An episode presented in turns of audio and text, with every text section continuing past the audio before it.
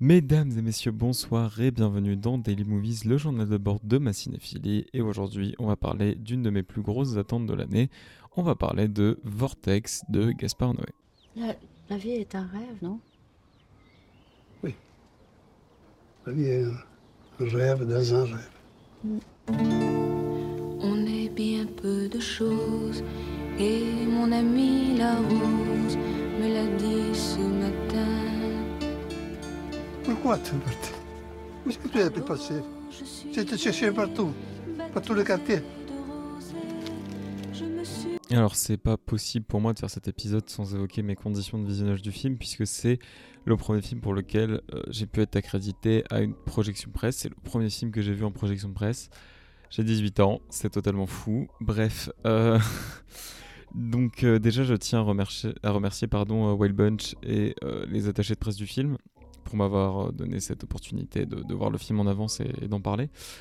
Euh, voilà, tout simplement, ça me fait extrêmement plaisir. Vous savez, enfin vous savez peut-être pas, mais je pense que c'est pas la première fois que je le dis. C'est vrai que c'est un peu un but pour moi dans la vie de réussir à faire ça, de réussir à justement faire ces projections presse, voir les films, en parler. C'est un peu ce que je rêve de faire.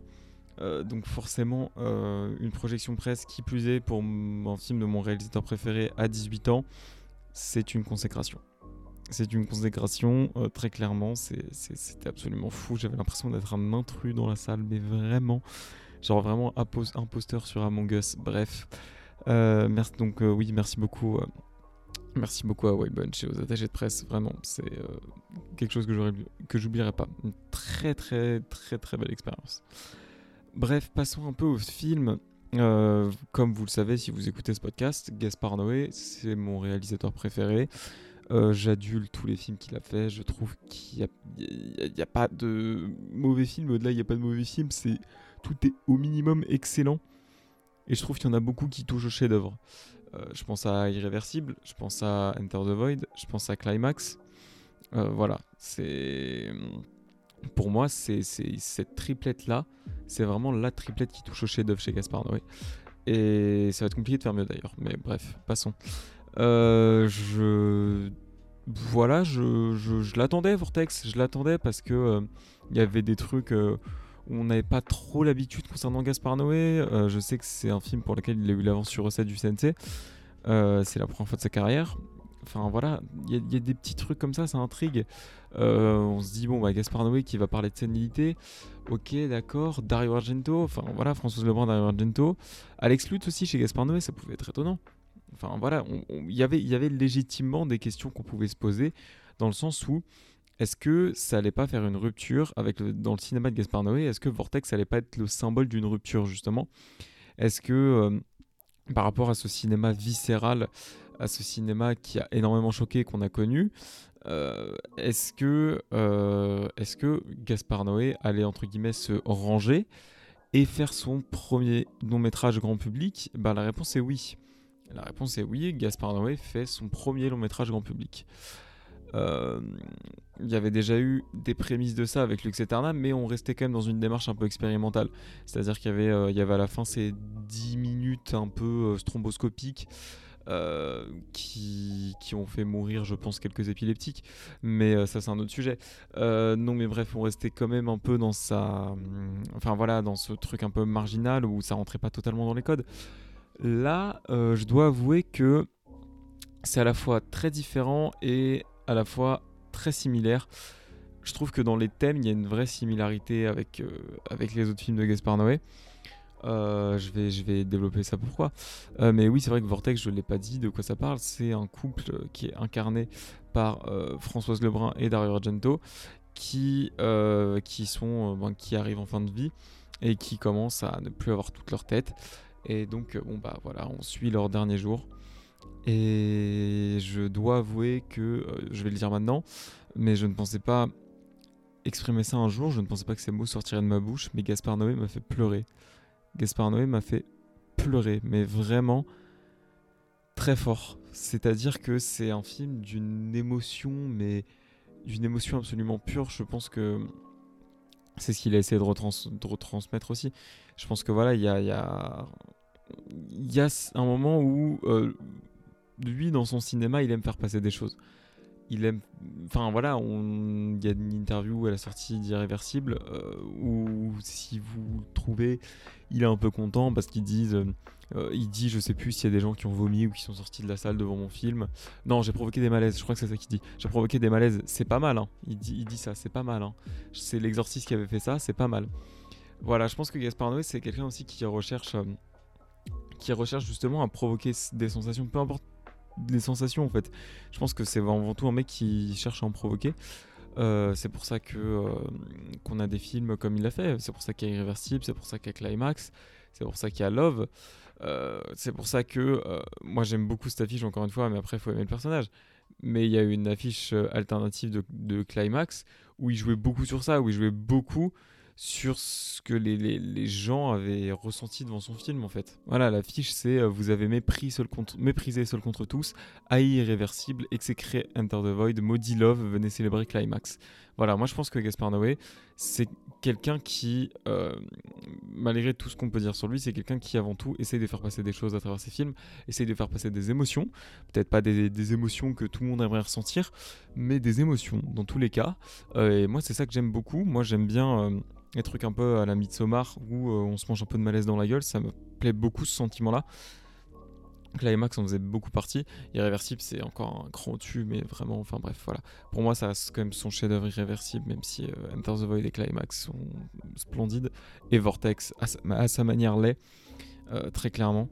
Euh, mais bon, je, vais, je ne dirai pas. Je, conclurai sur euh, Vortex. Bref, Euh, toujours est-il que euh, quand il décide de de- de- d'essayer un peu de faire pleurer les gens, et bah ça marche. On a beau dire Gaspard Noé, c'est un mec qui sait pas forcément écrire, c'est un mec qui euh, va pas forcément trop utiliser un scénario, qui va plus se servir de la caméra pour écrire son film. C'est vrai.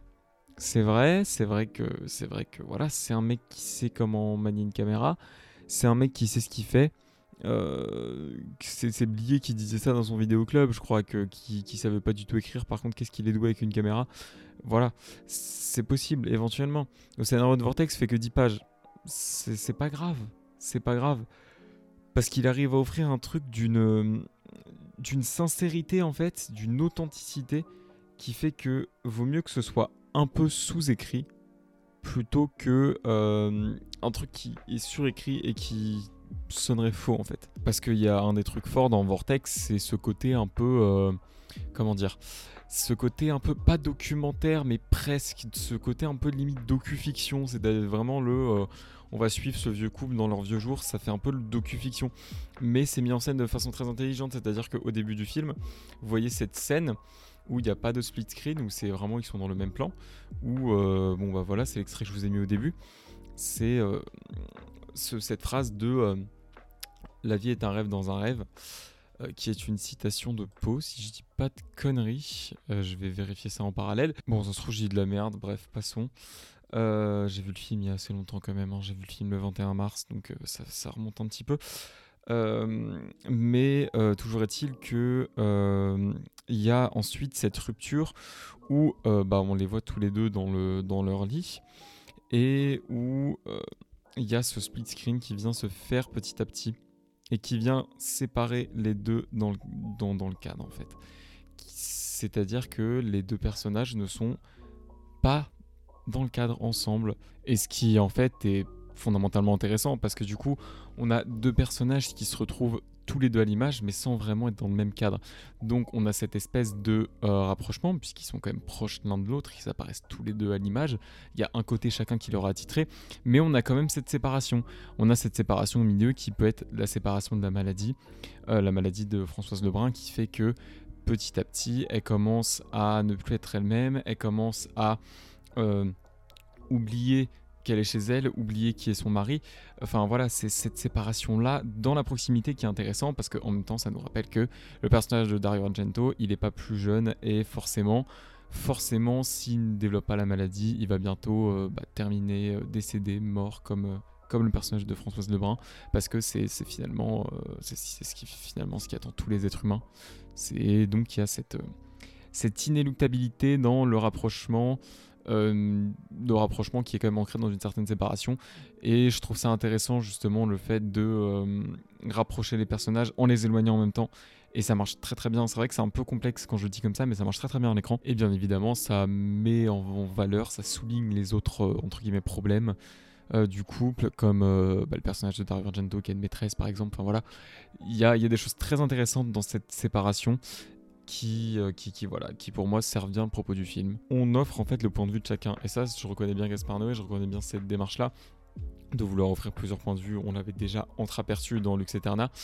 Euh, ça m'étonne pas de lui, ça m'étonne pas qu'il ait opté pour ce split screen pour montrer euh, les deux points de vue. Et moi, la, seule réserve que j'émettrais sur le film, c'est que je pense que cet aspect-là, cet aspect euh, bah, justement split screen pour en montrer beaucoup, des fois il crée des longueurs, mais c'est pas grave. C'est pas grave parce que parce que c'est des personnages qui ont vécu une longue vie, c'est des personnages qui ont vécu des choses et dont la vie commence petit à petit à être un peu chamboulée, chamboulée par la maladie notamment. Et je pense que c'est important de prendre le temps de bien poser les choses avant que ça dégénère. Et c'est en ça que je dis que c'est un film à la fois différent et à la fois dans la continuité du cinéma de Gaspar Noé. C'est différent parce qu'on est dans quelque chose d'un un, pur drame, un film qui est clairement grand public, un film qui peut vraiment facilement trouver son public et faire pas mal d'entrées, un film qui pour moi, j'espère, j'espère que le fait que ce soit Gaspar Noé va pas bloquer, mais pour moi qui devrait être qui devrait être au César, voilà. Euh, j'espère sincèrement que euh, l'Académie va faire abstraction du fait que c'est Gaspar Noé et que bon bah il y, a, effectivement euh, bon un voilà des, films qui correspondent pas forcément à leur à leur cahier des charges derrière. Voilà, j'espère que j'espère qu'ils va vont faire abstraction, abstraction pardon de ça parce que le film mérite clairement d'être César. Voilà, le film mérite d'être César. Gaspar Noé mérite enfin d'être récompensé pour son travail il est, dans le, récompensable quoi. Enfin je sais pas, putain. Euh, c'est là ils, ils ont pas d'excuses en fait. Ils n'ont aucune excuse. Bref, j'espère sincèrement que ça va passer pour Gaspar Noé parce qu'il le mériterait. Donc oui, il, euh, est euh, Noé, il est dans la, il est dans la rupture parce que bon bah du coup il y a ce nouveau genre. Il y a ce nouveau type de film qu'on n'a pas trop l'habitude de voir. Il y a cette esthétique non plus qu'on n'a pas énormément l'habitude de voir. Il a déjà fait des films en un lieu, c'est pas un problème ça. Euh, enfin, on regarde Climax, Climax c'est en huis clos. Hein. Mais enfin voilà, là aussi il essaye de faire, il essaye de faire du huis clos. Euh, c'est pas, c'est pas non plus voilà très très marquant comme rupture, c'est limite même pas une rupture. Mais il y a cette esthétique un peu différente où euh, bah forcément c'est pas le même genre, donc on n'essaye pas de toucher à la même chose. Voilà, c'est, je pense le le travail le moins impressionnant de Benoît Deby à la photo. Euh, ça veut pas dire que c'est mauvais, c'est toujours aussi juste venant de Benoît Deby. C'est juste que euh, il y a moins d'ambiance visuelle, le film se prête moins à certaines ambiances visuelles, donc euh, ça claque un peu moins en fait, parce que c'est pas fait pour ça. Mais il y a cette esthétique qui justement est là pour nous ancrer dans le réel, et là pour servir ce côté un peu documentaire qui, fonctionne très bien, qui fonctionne très bien. Voilà. Moi, à titre personnel, je préfère les autres photos de Debbie parce que c'est très coloré, c'est des trucs qui me parlent énormément. Mais euh, encore une fois, c'est pas mauvais. C'est vraiment loin, c'est l'opposé d'être mauvais. Et c'est vraiment d'une justesse incroyable. Euh, après, bon, pour le coup, Debbie a déjà eu son César, pas pour un film de Noé, mais voilà. Mais je pense pas que lui l'aura pour ça. Alors que Gaspard Noé penche pas mal. Euh, on peut passer aux acteurs.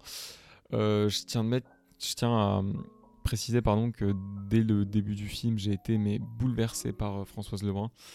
Euh, c'est pas forcément une actrice que je connais énormément, mais elle, m'a pris au trip dès le début et, et ça fait écho aussi à une situation personnelle. voilà, ça, sans, sans, trop détailler parce que, parce que bah, justement c'est personnel mais euh, ça fait un peu écho. Son personnage m'a fait penser à, quelqu'un. Et je dois admettre que euh, les larmes euh, étaient, un peu aussi une conséquence de ça. c'est cette justesse qu'elle a dans son jeu de, ce personnage qui, qui, qui, a besoin d'assistance, qui est malade, qui commence à, à pu avoir toutes ses facultés mentales ça m'a énormément touché. Ça m'a vraiment, vraiment beaucoup touché. Euh, voilà, je, je, je, c'est vrai qu'il y a l'émotion qui monte un peu, mais bref. Euh, je vous avoue que, ouais, c'est. Hmm, voilà, j'ai pas les mots, tout simplement.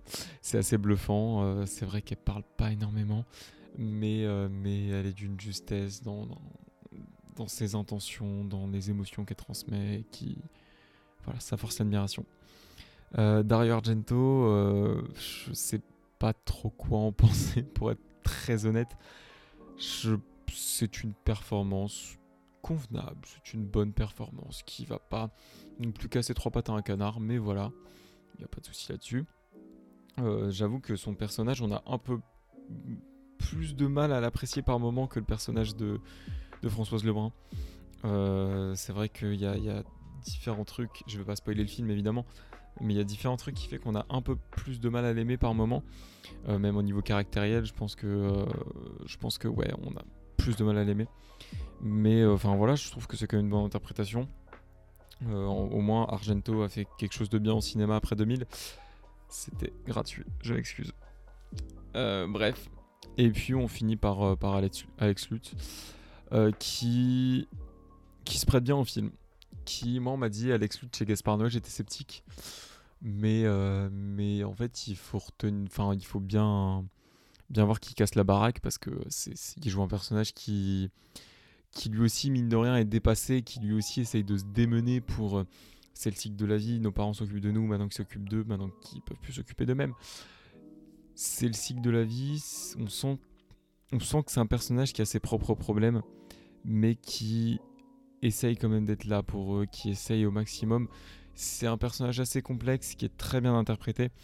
Et sincèrement, voilà, je pensais pas que son interprétation serait aussi juste, même si j'aime beaucoup Alex Lutz. Euh, je m'attendais pas à ça surtout, euh, il est vrai. Mais voilà, du coup, je, je, valide, je valide fortement Alex Lutz et je pense que lui aussi a ses petites chances au César. Voilà. Et donc là aussi où je voulais en venir quand je disais que euh, Gaspard Noé, c'était, que, enfin voilà, qu'il y avait quand même une continuité dans son cinéma. Euh, vous l'avez entendu, ça s'ouvre par La vie est un rêve dans un rêve, et euh, le personnage d'Alex Lutz à la fin va dire cette phrase qui est La vie est un rêve dans un rêve, mais un rêve est court et un rêve dans un rêve encore plus. Voilà, donc on a toujours pour moi cette, euh, cette, cette limite, cette fatalité chez Gaspard Noé, ce truc qui fait que plus on avance, moins il y a forcément d'espoir et plus on arrive vers l'inéluctable. Euh, plus, enfin voilà, c'est le cas dans Climax, c'est le cas dans la version inversée d'Irréversible. Voilà. Euh, c'est le cas dans. Bon, pas forcément dans Enter the Void. Enter the Void, c'est plus particulier. C'est le cas dans Love. Plus ça avance, moins c'est Jojo, quand même, Love. Euh, enfin, voilà, il y y a pour moi ce truc de le cinéma de Gaspard Noé est dans l'ensemble un peu pessimiste. Je trouve ça quand même pessimiste. Euh, Lux Eterna, on va pas en parler. Enfin voilà, ça, passe d'une discussion entre Charlotte Gainsbourg et Béatrice à un chaos total sur le bateau de tournage. Bref, le cinéma de Gaspard Noé est pessimiste. Voilà, je pense que c'est, clair. Après, est-ce qu'il est pessimiste ou réaliste? Euh, Il dédie le film à toutes les personnes dont le cerveau mourra avant le cœur. Ce que je trouve très beau comme phrase. Et, voilà, c'est une réalité, c'est une réalité, c'est maladie, c'est une réalité. Euh, c'est la réalité de la vie, c'est tragique, c'est tragique, et je pense que c'est pour ça que ça nous touche autant. Je pense que justement, c'est parce que Gaspard Noé arrive à mettre en scène cette réalité de la vie, cette réalité qui nous concerne tous, qui concerne nos proches, qui concerne. Euh, voilà. Et je pense que c'est pour ça que, que, Vortex est aussi réussi et que Vortex nous touche autant. Euh, voilà, je saurais pas trop quoi ajouter. J'ai pris le pari de, de laisser mûrir le film au lieu d'enregistrer à chaud. Je suis pas mécontent. Voilà, euh, je, je suis vraiment pas mécontent. Je vais du coup euh, maintenant faire cette sorte d'adresse finale. Demain, on a les Animaux Fantastiques 3, on a les crevettes pailletées. On a, voilà, on a plein de films qui sont entre guillemets pas mal attendus, qui sont distribués sur beaucoup de copies. Mais on a aussi Vortex de Gaspard Noé. On a aussi Vortex de Gaspard Noé. On a le film d'un Gaspard Noé qui essaye d'ouvrir ses horizons, qui essaye de faire quelque chose. Je dis pas qu'il l'a fait pour faire un truc grand public et plaire à tout le monde, je pense pas que ce soit son style, mais toujours est-il que euh, c'est le cas. C'est le cas, c'est quelque chose qui est quand même relativement grand public. Voilà. Donc, euh, il faut pas avoir l'excuse de c'est Gaspard Noé, je vais pas y aller. Il faut pas. C'est pas une excuse qu'il faut avoir, déjà en toutes circonstances. C'est pas une excuse qu'il faut avoir en toutes circonstances. Et euh, surtout pas là. Surtout pas là, parce que c'est vraiment un film. Ça n'a rien à voir, vous allez pas être choqué, vous allez au contraire être plus surpris qu'autre chose, mais surpris dans le bon sens du terme. Voilà. Moi je pense que euh, si vous aimez le cinéma, si vous aimez un minimum le cinéma, si vous avez envie de vous procurer certaines émotions, si vous n'avez pas peur de finir en larmes, je pense que c'est un bon film. Je pense que c'est le film à aller voir. Je pense que c'est bien de privilégier ce type de cinéma, de valoriser cette proposition pour, euh, voilà, pour ne pas euh, céder au cliché de oh bah c'est Gaspard Noé, on va être choqué, ou je sais pas quoi, ou, bref, cette image qu'il a. Voilà. Donc s'il vous plaît, s'il vous plaît, faites le choix de Vortex. Ça sort demain. C'est jusqu'à présent le meilleur film de l'année. Et je pèse mes mots. Je pèse mes, mes mots. C'est le meilleur film de l'année. Jusqu'à maintenant, on verra bien si ça le reste. Ça peut ne pas le rester. Voilà, j'en ai conscience. Mais actuellement, c'est le meilleur film de l'année. Et je suis très fier de, que, ce, que ce film ait été ma première projection presse. Je suis très fier que c'est un film de mon réalisateur préféré. Je suis très fier que ça a été Vortex. Je, voilà, je pense que c'est le film qui fera taire la critique envers Gaspard Noé, qui fera taire le fait qu'il se renouvelle pas assez, qui fera taire le fait que c'est trop viscéral, qui fera taire le fait que c'est un connard prétentieux arrogant. Non. Non, et pour moi, ce film fera taire toutes les critiques sur Gaspard Noé, et je pense qu'il va faire énormément de bien. Et voilà, si vous avez, euh, enfin même pas si vous, si vous avez des proches dans cette situation, allez-y tout court, vraiment ça vaut le coup allez voir Vortex de Gaspard Noé. Et si vous êtes sur Paris, allez le voir en Max Linder. Moi, c'est là que je l'ai vu. Et euh, voilà, petit, petit big up au Max quand même, qui, euh, qui reste, je pense, la meilleure salle en termes de conditions de visionnage, très clairement. C'est la fin de cet épisode sur Vortex de Gaspard Noé. Je remercie encore une fois Wild Bunch et les attachés de presse du film euh, pour m'avoir permis de, voir ce film en projection presse, tout simplement.